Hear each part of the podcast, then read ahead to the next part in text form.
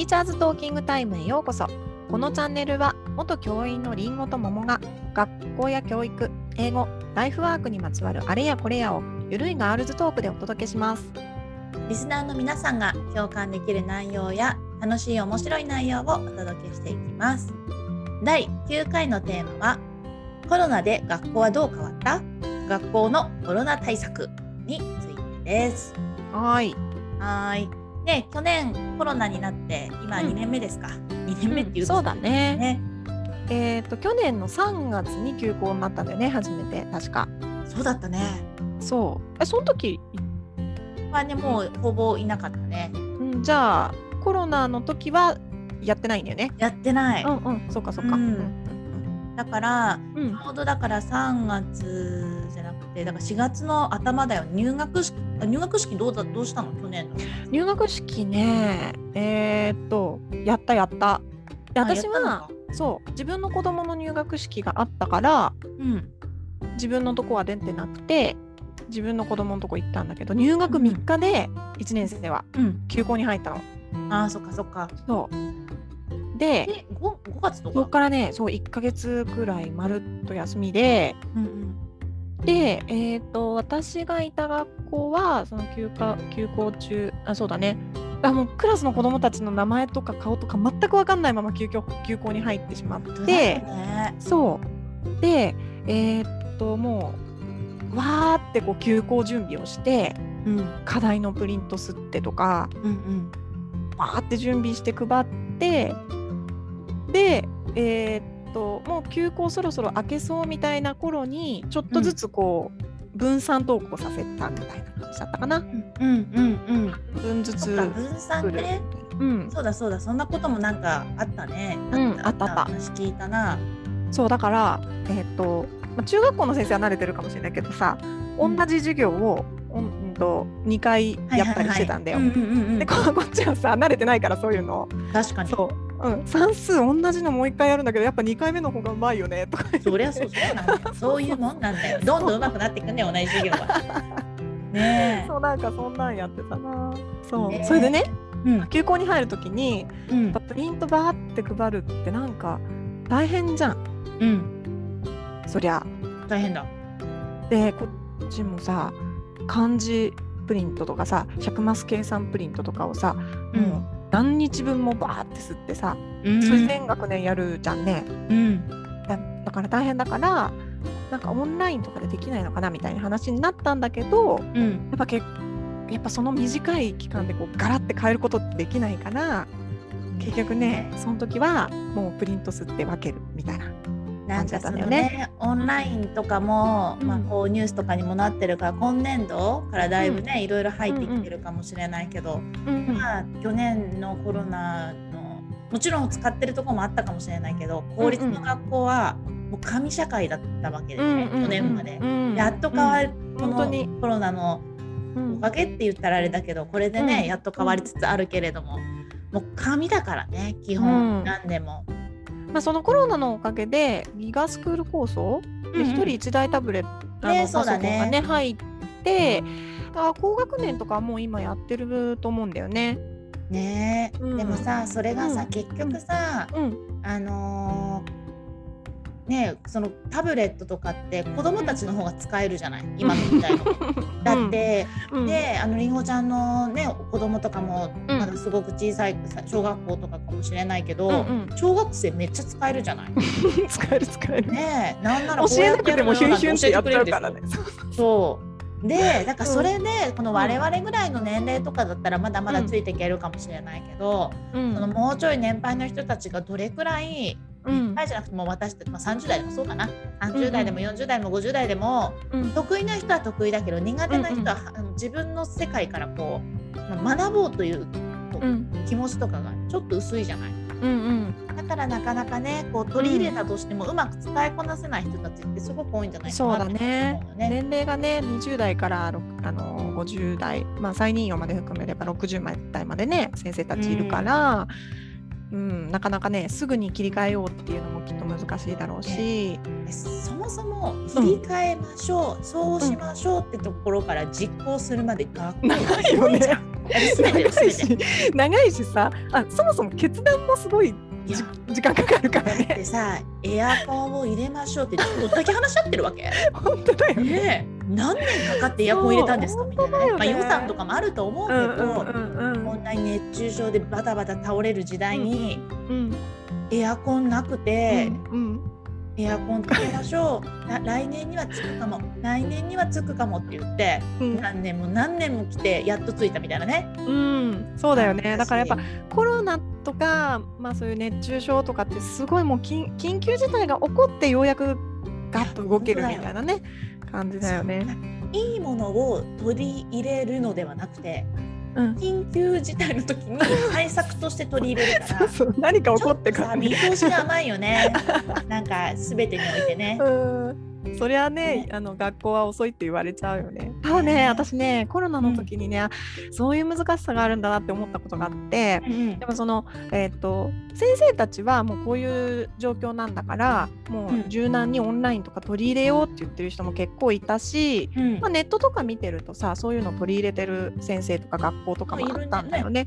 そう私だけど。立とかそうじゃない？あそうそうそうそう、ね。私立とかもどんどん朝の会話あの Zoom でやってましたとかってねね聞いたんだけどあの公立ってさうん。保護者っていうか家庭の事情がいろんな人がいすぎてうんうん。なんかなんだろうオンラインにアップしてもそもそも見れませんとか。そのプリ Wi-Fi ントアウトできませんとかそうそうそうそう w i f i つながってませんとかうん。なんかいろんな事情の人がいいすぎてなんかそれに効率って全部配慮しなきゃいけないって考えると確かにちょっと辛いとこもあるよなとは思った。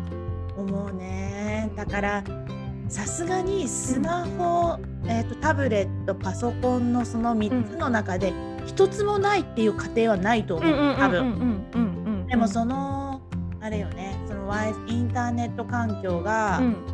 ね、どういう、ね、あの契約とかにしてるかはわかあらないしそれこそスマホのうん、w i f i とかじゃなくてスマホの本当になんかねあ 4G とかね。そうそうそうとかで契約してたら、ね。そのい何時間かオンライン授業とかやってたらすごいそうそうそうそう。そうそうそうそうそう。分かってないけど多分そうなくなっていくわけで遅くなるんだよそう。ね。で課題とかさこうネットに上げましたって言ってもそれプリンプリントアウトできるうちばっかじゃないじゃん。一回一回セブン行かなきゃいけないみたいになったらさね。毎日とかねね。できないし。まあでもだまあうんそうだね。うんね。だけどだからそこがさうん。なんか日本って これもなんかそう日本の問題になるけど、うんうん。なんかこう Wi-Fi フリー Wi-Fi が使えるとこ少ないじゃん海外に比べて。そうだね。もしうん。フリー Wi-Fi が使えるところがもうちょっとうん。安全に使えるところが多けうんれば、うんうん。確ちょっとかにねカフェなりわかんないそこのちょっとそこそこに行ってやるとかも可能とし可能性としてはあるかな確かに。だって海外だったら割とすぐにオンライン授業対応したり。も使えるもん。ねしてたもんね、うん。そうだね。そうか、ねだからそこがね Wi-Fi 問題は確かにあるよね。うん。ねなんか話変わるけどうん。その先生たちさ休校の間さ、うんうん。あれ在宅勤務だった？えっ、とねそれがですねみんな出勤していてなぜかというと、うん、うん。なぜかというとえっ、と子供が来るんですよ。休校期間も。えっとね私がいたところはね、うん。私がいたところは割とこうあの核家族のお家が多くて見れませんっていう。で看護師さんとかそういうもう休みが取れない仕事をされてるお家はもう無理だったからうん。学校に来てたの子供たちが。え何人ぐらい何人ぐらいか何あとねうちのクラスはね、何パーセント？えっ、と最初の頃やっぱ10人くらい。結構じゃない？結構結構。え10人って30%結構来ぐらいだよ？あそうそうそうそう。でだんだんやっぱちょっとえっ、とやっぱなんかコロナやばめみたいになって、うん。休校中の間にもう本当に来ないでくださいって言って、もう本当に本当に無理っていうお家しか来なくなったからうん。最終的には34人とかになったけどうん。でもやっぱ低学年とかはさうん。こう一人でお家で留守番できないから結構いっぱい来てたしそれをなんか先生たちで交代交代で見に行ったりとかして。たんだ。私は自分も子供がいたから、うんうんあの特別休暇みたいのを取らせてもらって、自宅勤務っていうことも何日かしたんだけど、うんそうじゃない先生たちはやっぱもう出勤してやってたね。もうベースはうん。だから学校でいつこの時は誰が休んでとかそういうのも決められないでうん。行ける人は基本は行ってたってこあでもちょっと待って。後半はやっぱそれちょっとなんかもう無駄になってきちゃったから交代で休み取ってたと。。うん、そうかそうか。うん。うん。それでそうだね。うん、でそれが学校の時間が終わると今度はあそこに行くんだよ。学童に。あはいはいはい。そう。今度は学童は学童でさ学校ではすごいこう1メートルの距離を保ってとかすごい指導をするけど学童はさそんなに教室数ないから密だよね。そう先生たちもかわいそうだし子供たちもかわいそうだしいろいろ大変だなと思って、ね。うん、いや私学童バイトしてたことあるよ。一あ年そうなんだうんうん。学生の時？学生えっとね1年目にあのか社会人になって1年目に講師だったから、あーあの高校の講師をやってたからその時に、あのバイトで小学生、学童ね、放課後だけうんうん行ってたけど、うん。うんあー大変だったわ学童って。学童？なんだここの小学生はって思ったよ 本当に。いや学小学校の先生ってす童のごいなってすごいですよ。うん、ももう本当に。うねちょっとイラッとしてたからねなんだこの小学生めと思って。そうだよね。でまたあれだよね。私学童ちょっとわからないけど多うん。分学校ってさやっぱこう先生だからうん。こうきちっと割とこう学校って感じで指導が、指導が入ると変だけどあのこうちゃんとしなきゃみたいな雰囲気あるけど、やっぱ学童ってもう放課後だからちょっとね気受けるよねきっとね。そう家っぽ大変だよね。うん。ね、だからだから学校の先生たちも、うん。ねコロナでいろいろね大いろいろ大変だったと思うけど、うん。そのん教育っていう面で言うと、ん。学童とかもの先生たちも大変だったんだろうなってすごく想像がつくね。でそう学学童の先生たちも大変だったしさらに言うとお家の人もめちゃくちゃ大変だったと。そう。だだってさ家にいるんだもん。最悪だよね。そう何？あのわからないよ。私は子供を持ってないからわからないけど、うん。結構さ、うん、夏休みって恐怖みたいな保護者の方っているじゃん。ああよく言う人いるよね。うんうん。イラつくわけじゃん。家にいてうん勉強とかしなかった。らイラつくとかさ、うん、あるのが、うん。夏休みでもないのにいるわけです 最悪じゃん。であれでしょ？自宅在宅勤務とかだったら仕事もしなきゃいけないってなってさ。ねいる。そこでゴロゴロしているんだよ。そう。ね。だからあの時にやっぱ学校の意味って実は勉強だけじゃないんだなと思って。いやもちろんだよ。絶対そうだよ。そう。社会的なインインまあ、インフラなんだけど当然。社会的にさ、こう回していくためにはすごい重要な場所なんだなと思って。ねなんかほらさやっぱりこの今回すごく思ったのはうん。なんかオンラインによってうんうん。学びはどこでもできる時代になったと思うのよ。うんうんね、だって学ぼうと思えばななんだって自分だって、うんなんなら海外の授業だって受けれるわけだから。本当です本当です。だけどじゃあ学校行かなくていいのかってなったらそれはやっぱりちょっと違うのかなとうん思うし、そね。まあ、もちろん学校が全てじゃないから学校に行きたくなくてね何か事情があってだったら、人生終わりでは全くないけど、ねなんか学校の意味っていうのをまあねいろいろ考えるきっかけにはなったよねこのコロナね。あなった。ね本当に。だってねあのコロナになってやっぱ歌が歌えないとかグルねープ活動ができないとかいろいろ活動に制限が出たんだよね。うんうんだけどさあの学校で授業しててさ算数とか国語とか話し合いが思うようにできないってさ、うんうんこの意味半減するよねと思って、本当だね。やり方教えるだけだったら YouTube とかでいいんだもん。本当だね。ね本当だね。なんか活動ありきだよね。活動ありきっていうか。そうそううん。